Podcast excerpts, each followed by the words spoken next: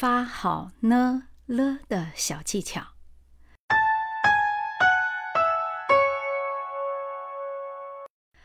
许多学友呢，在呢了的发音方面分不清，其主要原因呢是舌头的发声习惯有所不同。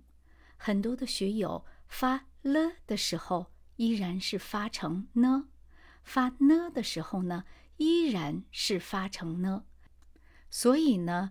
在这样舌面不积极的发声作用下呢，就会让我们感觉到我们的呢、了是不分的。那么，如何更好的发好了呢？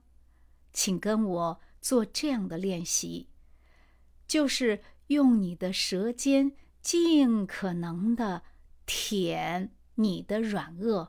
当你可以够到你的软腭尽可能多的时候，然后用你的气息迅速的把你的舌尖往外推送，在舌尖上卷的情况下，由气息把舌尖推送移位，就会发成了了了。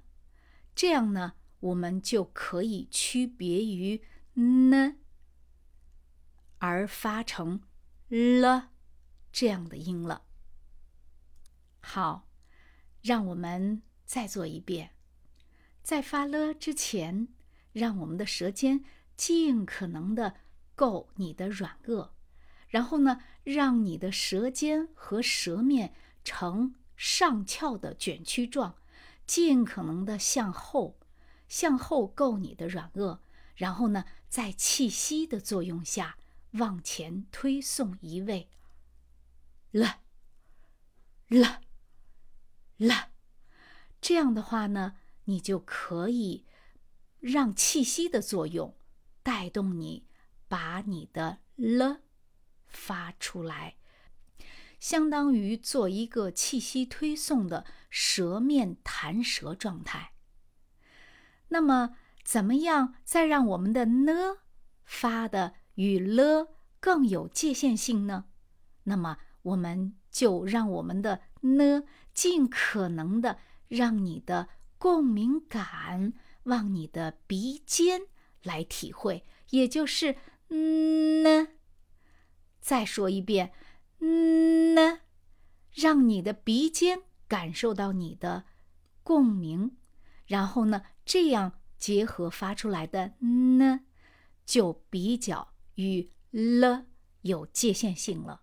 所以呢，让我们很好的、很清晰的发好呢和了这两个音是非常有方法的。在这样的方法作用下，我们就可以很好的发出有界限性的呢和。